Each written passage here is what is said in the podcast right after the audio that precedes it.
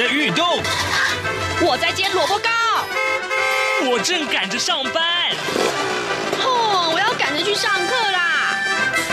这个时候，我们都在听夏志平制作主持的《早安台湾》。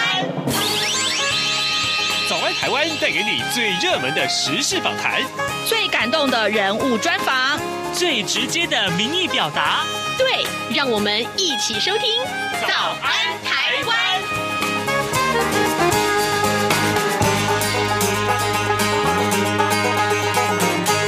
早安，台湾！我是夏志平。今天是二零二零年的七月二十七号，星期一。今天志平为您安排的这样的一个单元，其实非常非常有趣啊！哎，你吃过俄罗斯人也吃的这个饺子吗？跟咱们华人所吃的饺子有什么两样呢？嘿嘿嘿。还有啊，呃，你知道呃李白他不是中国人吗？你知道普希金也不是俄罗斯人吗？这是一个有趣的故事。来，待会儿我们请您收听今天的访谈单。单元，我们要为为您访问杨玉军老师，他呢是中正大学中文系的教授，他要告诉我们他多年研究呃俄罗斯相关的一些很有趣的一些事情。来，我们接下来就请您收听今天的访谈单元。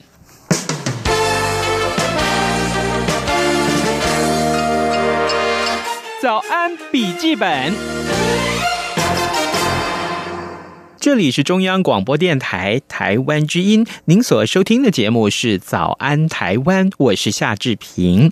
今天呢，志平在节目的安排上面呢，可以说呃，帮大家要介绍一个完全大家不认识的一个国度。说他不认识嘛，可能大家也熟悉。为什么呢？呃，在每个礼拜四。志平跟刘碧荣老师的这个访谈单元里面，我们经常谈到俄罗斯，但是呢，也许大家会对于俄罗斯听到这三个名字的时候，你会觉得这是一个好遥远、好寒冷的国度，对吗？你对俄罗斯的印象是什么呢？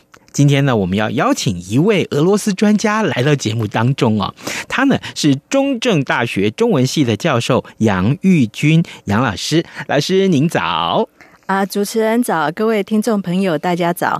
我我我先纠正一下，我不是纠正哈，就是主持人说我是专家，其实我不是的哈，就只是呃有这么一个机缘认识一下俄罗斯的文化。是这个没有关系，因为呢，待会儿我们跟老师的访谈当中，我们就会发现，原来老师对俄罗斯的了解，呃，对于补充我们对俄罗斯的印象是大有帮助啊。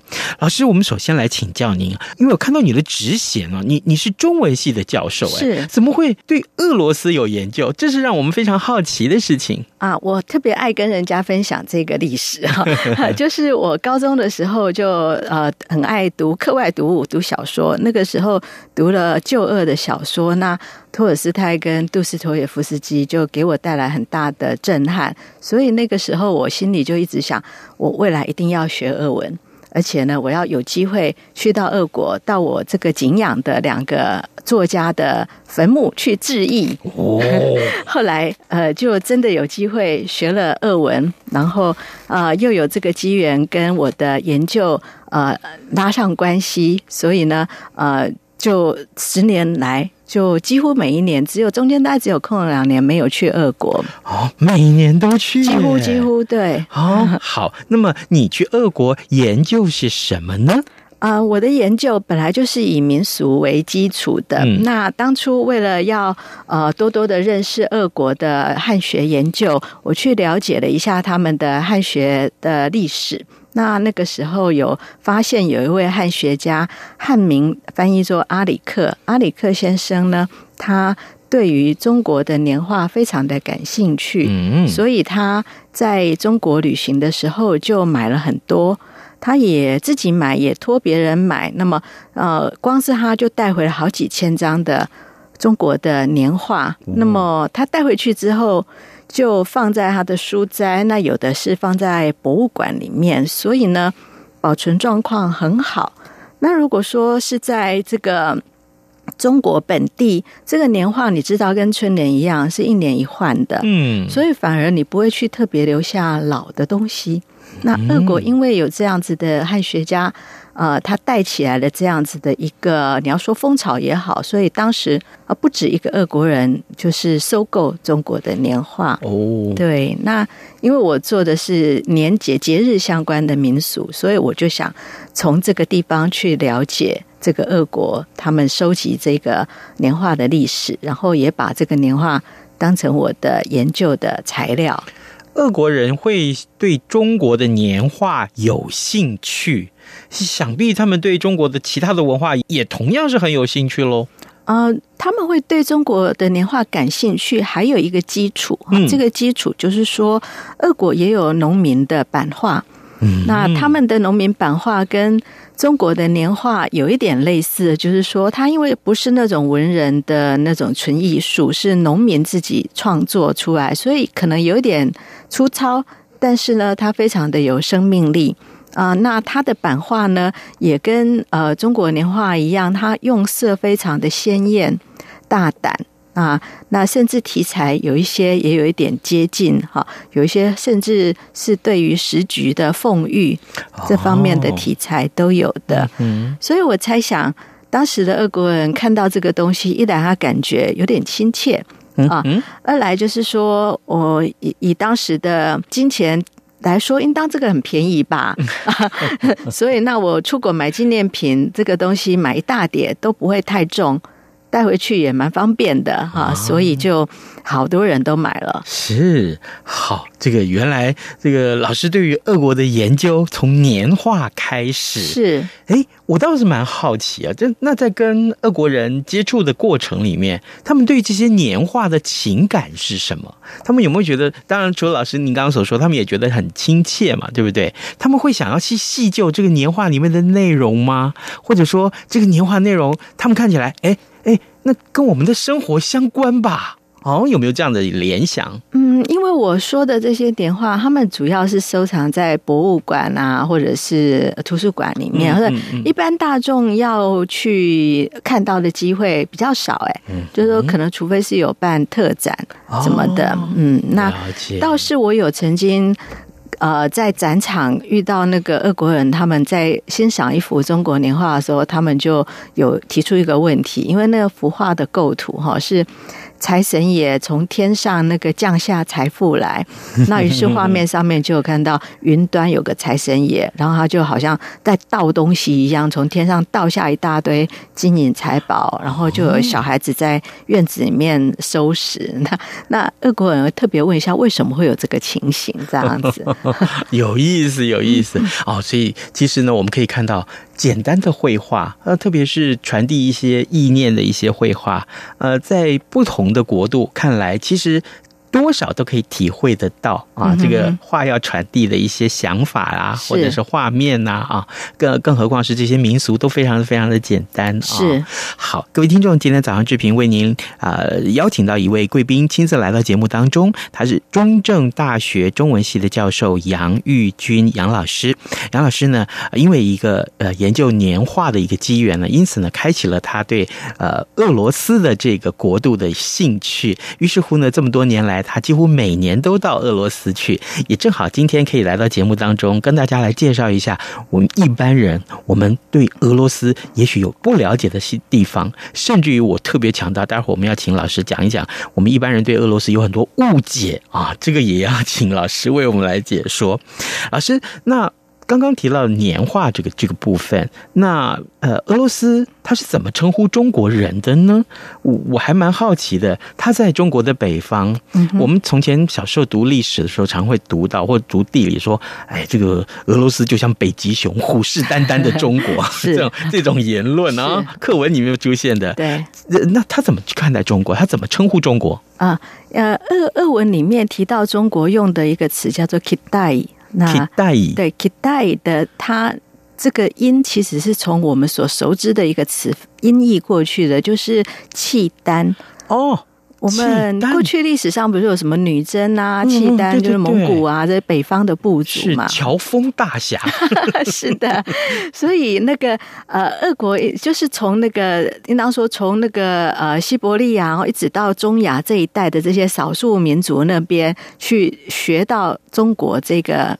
呃，国家的名称，那不只是俄国，包括什么乌克兰呐、啊，然后那个其他什么哈萨克那些，他们称呼中国都是 Kitai 哦，这样子。哎，那我很好奇啊、哦，嗯，俄罗斯的我们看到，比如说。呃，俄国的总统就是普丁嘛，对，他这个还有电视新闻上总是出现这个呃，比如说像车臣喽，嗯，像波罗的海三小国了这些国家的人民啊，他的人民的脸上的肤色大概都是白种人的肤色，嗯，呃，我我还蛮好奇的，在亚洲的这个部分，呃，靠近赤道居然是黄种人，它靠近北边是白种人吗？是这样的印象吗？嗯。呃，我们大家的印象大概都是这个样，其实它并没有反映俄国的那个人种的多元的情形。咦、嗯，对，因为俄国它的人种哈，虽然应当说俄国它幅员非常广大，它有亚俄跟欧俄两个部分。那欧俄的部分当然就是白种人比较多。嗯、那亚俄的部分呢，大概从高加索山以东啊这一大片呢，就非常多的呃，我们说黄种人。那他们的长相很可能都跟我们差不多。事实上，我去俄国，呃，受到了一个视觉上面的一个冲击，就是我看到的人呢，他们的脸的长相呢，是介于黄种人与白种人之间的各种比例的混血的样貌。我好难想象，很难想象。有时候我看某一个人的五官，我都觉得说。只要他的肤色不是他的发色改成黑色，嗯，就完全是在走在台湾，没有人会多看一眼的。是这样，哦，几乎跟我们一模一样。我觉得是。那那有些人，他当然他的那个混血的比例不一的话，嗯，那就是比较像白种人或者比较像黄种人。可是好多是介于其中，好像光谱一样浓淡不一的，嗯。哦，原来如此。老师，你刚刚有提到说，呃，这么多年来，你几乎是每年都去俄罗斯。是。那您对？当地的食物想必也有很多很多的见闻了啊！啊，是呃，有没有什么特殊的食物可以请老师在今天接受访问的时候介绍我们？啊、呃，特殊的食物，如果说您是跟那个旅行团去，大概他会想办法让你吃什么鱼子酱啦那类的 的东西，很贵啊，很贵。对，那我自己吃的那种街头小吃类的，当然就是比较、嗯、呃一般啦哈。那、嗯、但是俄国的食物给我比较大的印象，就是说，因为它的人种也非常的多元哈、嗯，所以那我我吃比较多的是那种中亚啊的那种。嗯，小吃。那我看到他们，呃，俄国他们自己的饺子长得跟我们的饺子非常的像。饺子，对，就是肃然起敬。呃，俄国人常吃的那个一种饺子叫 b e m a n i 的饺子呢，它的长相很像我们那个吃火锅用的那种鱼饺的那个样子。嗯、真的，你到超市里面去看，你你那个可能一把拿起来，以为就是鱼饺了哈。就那个大小吗？对，就那个大小。哦，好。那嗯，还有一种那个，那等一下，老师，那那个 pehmeni 那里面包的是什么馅？包的是什么馅？跟跟我们的饺子一样，你什么馅都可以包，但也可以有肉有菜。但是俄国人他们也会有做那个甜的甜的饺子，嗯，就是用水果啊、浆果啊这些去去做成有点像甜点的那种饺子。他们是煎呢、煮呢？用什么方法？呃，煮的、蒸的都有，都有。煎饺子也有的哦。是哇，天哪！为了这个理由，我愿意去一趟俄罗斯。当然啦、啊，我我还可以给你好多理由。好，这个呃，饺子是一个、嗯，然后还有一种那个。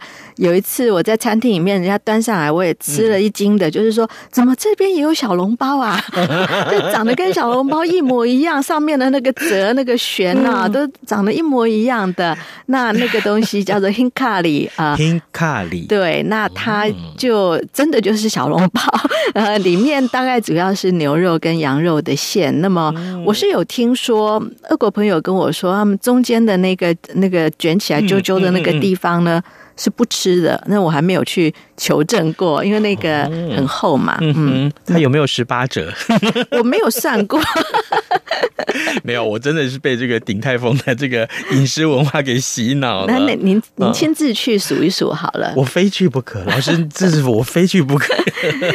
好，这个各位，你有没有吃过呃俄罗斯的饺子？吃过俄罗斯的小笼包？吃过俄罗斯的鱼饺啊？这些天啊，听在夏志平的耳朵里面，简直就是。我一边访问一边觉得口水都 流。除了这个饺子以外，还有连甜点我都看过那种很 很很眼熟的东西哈。就是我有一次在那个超市的那个价位上面看到一包，我一看就说，这不是沙琪玛吗？因为长相就是很像啊。那我当然就买回来试试看了哈。买回来吃的时候觉得，嗯，这个糖浆裹得比较厚一点，所以它。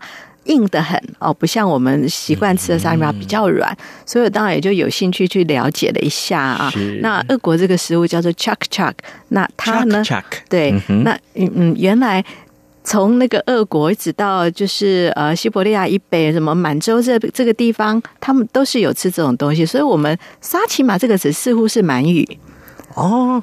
是，所以说这个食物它其实呃，也许是从俄罗斯传到了满洲，或者或者是从中间的某个地方往两边传都有可能的呀。就是我觉得我看得多以后，发现说我们对于很多的文化的想象有点单一。嗯，那那吃 chak chak 的时候，他们喝什么？哦，俄国人喝茶的，喝茶？是喝很多茶，欸、对他们的确是一直到现在还是喝茶比喝咖啡多。嗯，好，这个谈到了美食，突然间来了，不但精神来了，觉得手开始发抖，因为肚子饿了。各位听众，今天早上志平呢带您去一趟俄罗斯啊！这个不要说志平这个呃没有给大家好处好不好？这个一定要带大家去旅游一下。而且今天我们带了一位非常非常棒的向导啊，他来到节目当中，他是中正大学中文系的教授杨玉军。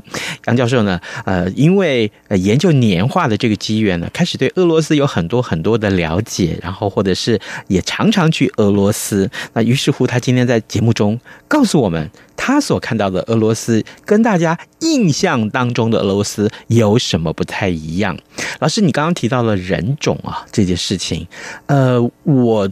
蛮好奇的，尤其你又提到一些呃，俄国的文学家啊，我我我们在学校里面得读读的是契科夫，是那个小呃呃剧作家，是，然后当然他的小说家也很有名，嗯啊，或者说他的其他的这些画家也更有名。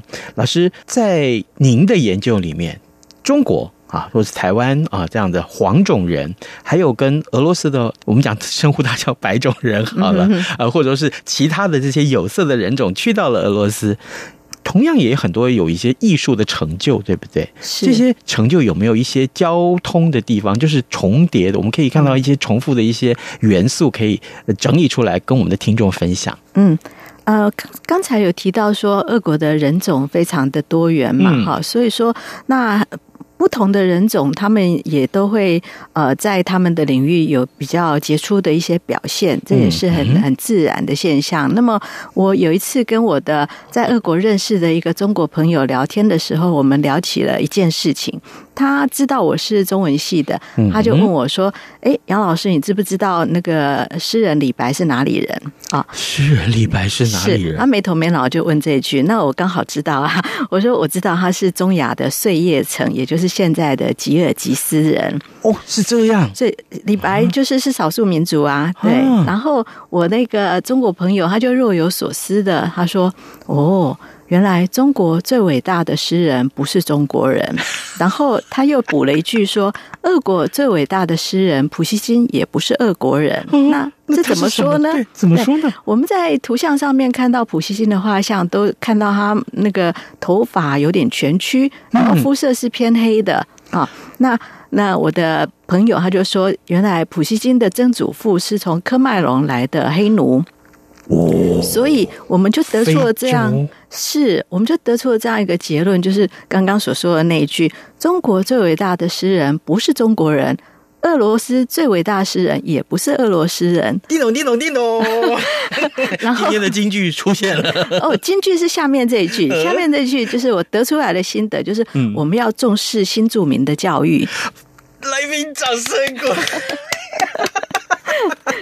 励。老师，我非常佩服你。我听到这边的时候，我真的鸡皮疙瘩有起了。好，因为李白不是中国人。好，因为普希金不是俄国人，所以我们看得出来啊，这件事情告诉我们，呃，这个尊重多元文化有多么的重要。是，而且重视他们的教育，哦、你也许就是在培养一个未来的伟大的文学家、艺术家。老师，你这么想，就让我想了一件事情。嗯，如果李白不是中国人，换句话说，如果今天我们可以穿越时空去看到李白的长相，也许他真的是皮肤是白一点，然后呃，眼珠是蓝一点哦。有没有可能？哦、那未必，因为中亚吉尔吉斯就是我刚刚所说的，嗯、他们是介于黄种人跟白种人之间的人种。哦、那他也许是更偏黄种人一点。嗯、那甚至比如说，你如果是汉人跟维吾尔人的那个混血，嗯、差不多是那样子的。我是这样子猜想。正好也告诉我一件事情，是就是我想告诉大家的啊，就是说我们。对于很多既定的印象，觉得应该是如此，嗯，但事实上，他可能跟我们所想象的这个情况是有很大的出入。对，像李白，他可他就不是中国人；对，像普希金，他不是俄国人。也就是说，当我们今天看到电视上出现的一些电视新闻的画面了，呃，普丁。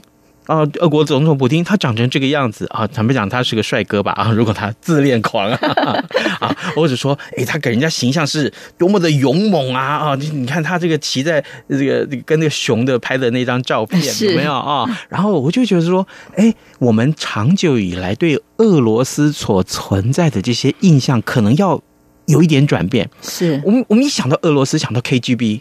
那是一个从事在各国从事地下活动的一个组织啊，他常常跟这个美国的 FBI 啊什么什么之类的，跟他的这个呃联想在一起。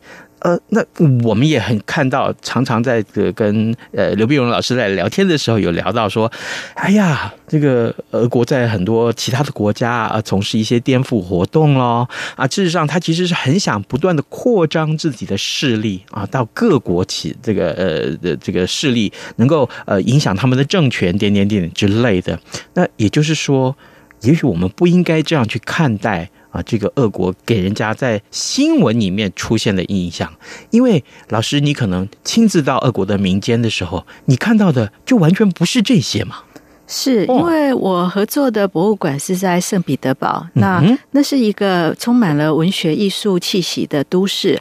所以我回到台湾，很多人每次听说我去俄国，一定都会问我类似这方面的问题，就是说，嗯，那个是战斗民族啦，那个是不是治安很不好啦，什么什么 KGB 啦，对。那可是因为俄国一九八九年之后就已经扬弃了共产主义了，所以说我们其实应当要给自己一个机会去认识。新的俄国，好，那或者是认识旧的俄国也可以。对我来说呢，我因为研究的关系，常常要跑博物馆、美术馆。那我去美术馆之后，我也是受到蛮大的冲击。这个冲击就是说，我们对于艺术的看法，名家名画太受西方艺术史的影响了。哦，就是说，那可能我们的国民们也都对什么，嗯。印象主义啦，什么法国名家、荷兰名家都非常的熟悉。可是我到了俄国之后，我看到他们十九世纪写实主义的画风，呃，那那一些伟大的作品，我受到了很大的震撼。我想说，这么这么高深的技巧，那么这么动人的感染力，哈，还有这么这么大的画幅，他们好多画都是一整面墙壁那么大的哈。那为什么我以前竟然都不知道？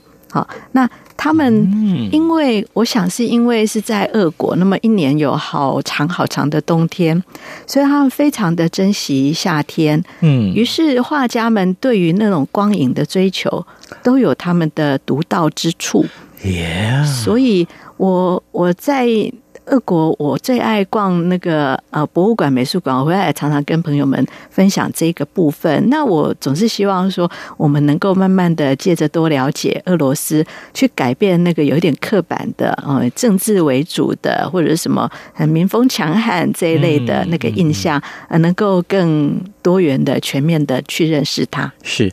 更多元、更全面的去认识一个当然有可能是你从来不了解的地方，或者是你已经了解了，你自认为很了解的地方。但是你如果可以更多元的去认识它，说不定也有一番新的感触。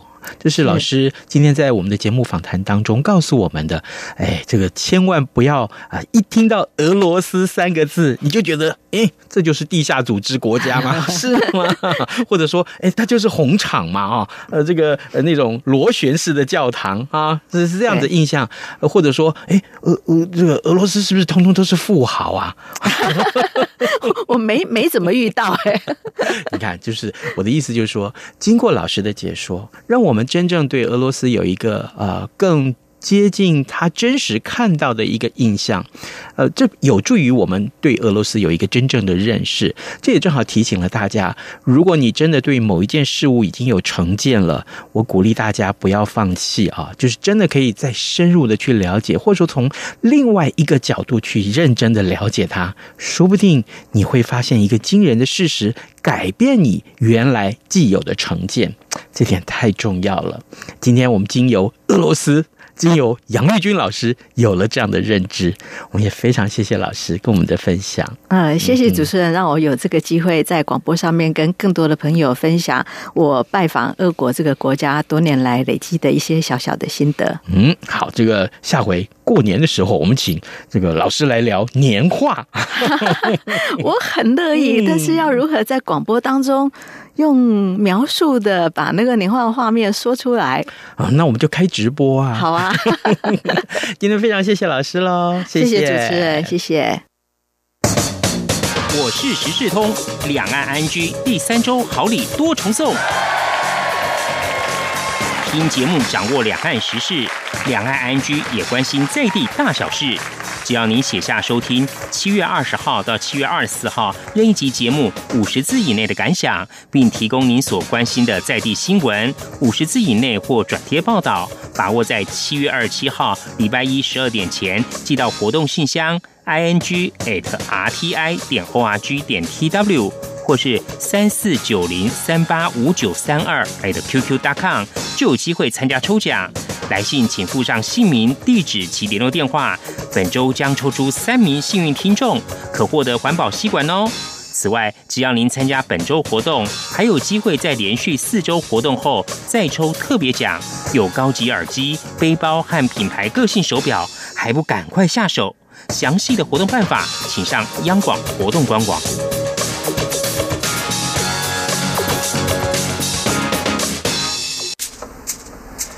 早安，台湾，你正吃着什么样的早餐？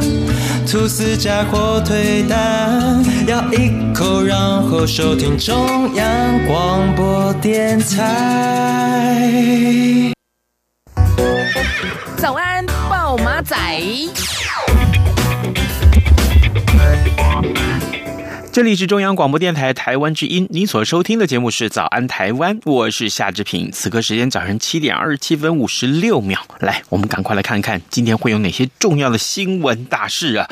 哎。今天的台北股市想必是非常非常值得期待，怎么回事？过去这几天以来的台北股市啊，呃，屡创新高，而且大家的焦点都放在台积电上面。台积啊，它拼全球市值前十强，呃，这个股价已经要即将要去冲这个四百块钱大关了，呃，领军台股本周挑战历史新高。联合报头版头今天告诉我们，台积电呢缔造了历史，呃，台股本周可以说是精彩可期啊，呃，半导体的巨擘英特尔。上个礼拜五承认这个呃高阶制程败阵下来，那也就是大笔的订单渴望外包，呃，激励了台积电的美国存托凭证，也就是 ADR 飙出天价，大涨百分之九点六。法人看好今天的套利买盘涌入台股，台积电有机会冲上四百块钱的大关。那么以市值来计算的话，台积电每上涨一块钱，贡献大盘指数是。呃，六八点六点啊，那么呃，预料啊，台股最快本周呃飞跃历史最高一二六八二点的记录是非常非常呃值值得期待的。呃，各位听众，您手上有股票吗？啊，呃，重点是有没有台积电？啊，这个来恭喜大家，如果有的话，但是如果没有没关系，没关系啊，这个锁定其他好的股票，你一样可以获利的。好，另外我们看到呃，就是呃今天的苹果日报上面也提到这个呃跳岛游轮全球首航首先复航，就是基隆出发，一千八百人四天三夜，考验着台湾的防疫。这点我们特别来跟大家说防疫的重要性，再次强调一下，不要嫌志平啰嗦，好不好？好，今天节目时间也到了，志平就跟您说拜拜。咱们明天再见喽。架上的水果杯。